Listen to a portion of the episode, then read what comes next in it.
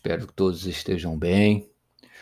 Uh, iniciando aqui a gravação de um podcast, onde eu estava conversando com meu filho e sobre isso. E uma tendência, né? Tendência mundial. E aflorou muito agora na pandemia. Então, eu tenho um desejo de falar um pouco sobre a minha área. Qual é a minha área? Minha área é de administração, sou professor de administração né, finanças e contábil, e passar um pouco do que eu sei. Claro, né, que iremos falar de várias coisas, muito, uh, muitas coisas bíblicas também, sobre administração, em que o maior manual de administração que nós temos aí na atualidade é a Bíblia, né? Uh, temos grandes exemplos aí de José, de Jesus, então, vamos falar um pouco sobre, né, também. E me chamo Raul Marcelo, né? Como já falei, sou professor e amo a administração. Na minha concepção, tudo que é tudo na vida é necessário administrar, tudo na vida é necessário você saber um básico sobre finanças, né? Então, eu vou passar um pouco para vocês sobre isso, né? Acredito que irei gravar outros episódios, outros mais curtos, outros mais longos. Mas vai depender muito do conteúdo. Né? E de conteúdo eu tenho bastante. E conhecimento e experiência, né? Então, eu hoje eu tenho uma situação, não vou falar estável, né? Também que estabilidade como não existe, que muitos pensavam que tinha estabilidade, veio a pandemia, acabou com a estabilidade de muitos aí, empresas quebraram, empresas faliram, empresas foram vendidas, né? Mas eu fico numa constante em saber empreender, em começar um negócio, ter o meu negócio próprio. Muitos falam que é empresário, né? Porque está empreendendo, né? Gosto de ser chamado de empreendedor, onde eu me encaixo, onde eu gosto mais de se enquadrar, porque quando você fala em empresário, né, eh, eh, as pessoas levam logo para aquele rol lá em cima de não deixa de ser o empresário, mas uh, de empreendedor, eu gosto mais que se encaixe nisso.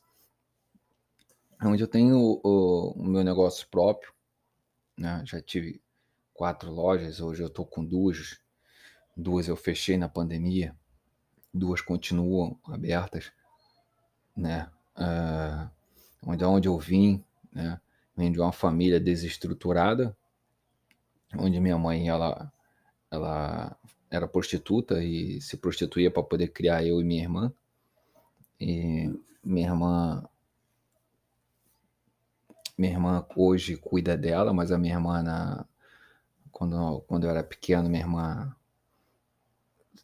conheceu muitas amigas, se envolveu com essas amigas, é, se envolveu e hoje ela, ela, vamos dizer assim, ela é entendida, ela é homossexual, né? nenhum problema, até nisso não vejo nenhum problema, mas tem alguns traumas com ela, né?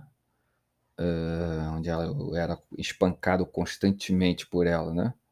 Hoje, graças a Deus, já consegui per perdoá-la, só com Cristo no coração mesmo se consegue fazer essas proezas, sem Ele não tem condições. Mas hoje eu já perdoei, hoje ela cuida da minha mãe, né? E morava no Caioaba ali, né? Na beira do rio, onde eu vi nas dificuldades que nós tínhamos um modo de poder empreender e começar um negócio. E eu, o que, que eu fazia? Eu tirava areia de dentro do rio, procurava obras, onde o pessoal estava fazendo obras e uh, ia oferecer areia. Tirava caminhão de areia de dentro do rio. Isso ajudava muito a, a não assorear o rio, né? Hoje em dia você não vê mais isso. Então ganhei muito dinheiro. E quando eu tirava areia que não tinha cliente, eu ia catar lata, né? Fazia o que hoje é o o catador, né? Catadores uh, de lata, lata, plástico, e vendia. Meu, meu quintal era um pouco cheio disso, eu juntava para poder vender. Que fosse possível, sendo legal e honesto, eu estava fazendo para poder uh, ganhar dinheiro. E depois disso eu estava vendo, fui ver um filme, estava vendo Top Gun, onde via do piloto naval, então eu cismei que tinha que ser da Marinha, fiz concurso para a Marinha e enganjei nesse ramo aí. Fui fuzileiro. Só que eu gosto das minhas coisas muito certas e muito íntegro, né? E o que acontece? Lá eu pensei que a Marinha, pelo fato de ser uma das mais financeiramente ricas do país, né? Em Marinha, Exército, depois Aeronáutica, uh, onde eu vi que lá, lá, lá dentro tem muitos mau caráter, onde eles puxam o seu tapete, muito chute, né? Como a gente fala lá. Muito chute. E eu levei alguns chutes onde eu não gostei e pedi baixa sair. Onde eu empreendi logo após. É, montei uma confecção. Não tive isso porque com quem eu colei não, não gostava muito de trabalho, né? Então não, não dei continuidade a isso. Depois disso fui empreender, vendi as máquinas e botei uma banca de relógio em sociedade com um casal. Esse casal me, me deu uma volta. Aí eu fui pro camelódromo. No primeiro dia eu vendi acho que eu vendi oito reais.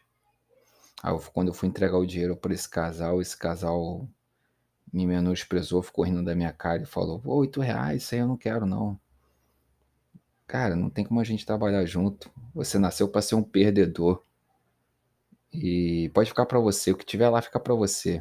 Aí fizemos uma conta que na época, em 97, em 97, tinha dado aí 4 mil reais, sendo que o salário mínimo na época era em torno de 90, 100 reais, colocaria hoje aí 40 salários mínimos, hoje seria 40 mil reais.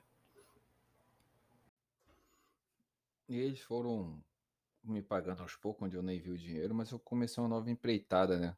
Uma banca no Camelódromo, ali de Nova Iguaçu. Trabalhei ali durante três anos nesses três anos, quatro anos, no quarto ano, eu abri uma loja onde eu via qual era a carência em Nova Iguaçu. Viajei para São Paulo, dei uma olhada por lá e quando você como empreendedor, quando você viaja para uma outra cidade assim, você vê a carência que tem na sua cidade, né? E você vê que se colocar uma determinada mercadoria, produto numa, na sua cidade, você ver que o negócio vai, né? Eu lá, eu pedi ajuda ao Espírito Santo. E ele abriu meus olhos e eu abri uma fornitura em Nova Iguaçu. Onde hoje eu posso falar para vocês que eu não tenho concorrente em Nova Iguaçu. Mas as vendas caíram, né? Mas bom, é o único ramo que na minha cidade eu não tenho concorrente.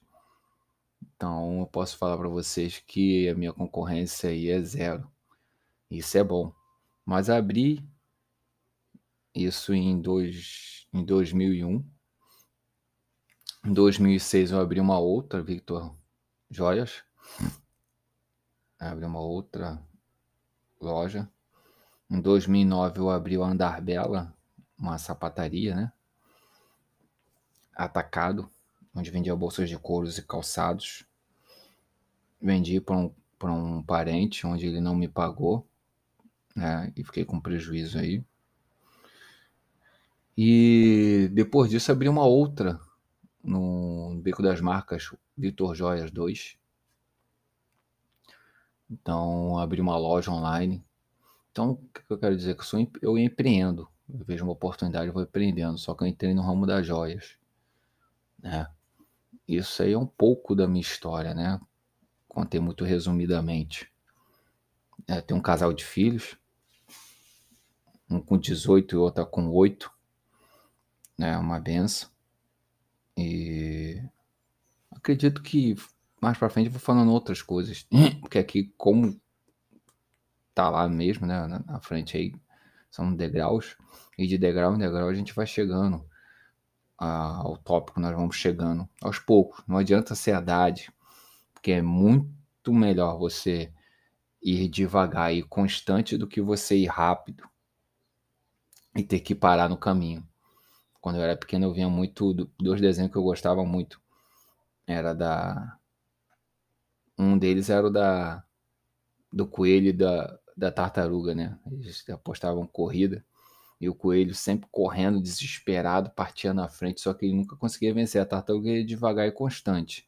Como ele era muito rápido, ele não conseguia ter direção. Ele sempre disparava, caía no rio, tentava fazer alguma trapaça para poder ganhar a corrida e nunca ganhava. E a tartaruga constante passava pela linha de chegada. Posso dizer para vocês que eu sou muito essa tartaruga aí. É, e o outro que eu gostava era da formiga e da, do, da cigarra, né? Uns falam que era um grilo, outros falam que é cigarra. Que enquanto a formiga trabalhar no inverno, a cigarra fica cantando. Então me, me tive, tive muito esses dois desenhos como referência. De na verdade nós temos que trabalhar e descansar, né? E preparar para mais para frente ter um fundo de reserva. Simplesmente as formigas faziam isso. Chegavam no inverno, elas faziam uma festa e, o, e a cigarra no, no inverno não tinham que comer, porque as folhas caíam, vinha a neve, e quem alimentava a cigarra eram as formigas depois disso. Então, fala um pouquinho disso aí, né? Acho que por hoje tá bom. Mais para frente a gente, a gente grava mais coisas aí. Um abraço para os senhores.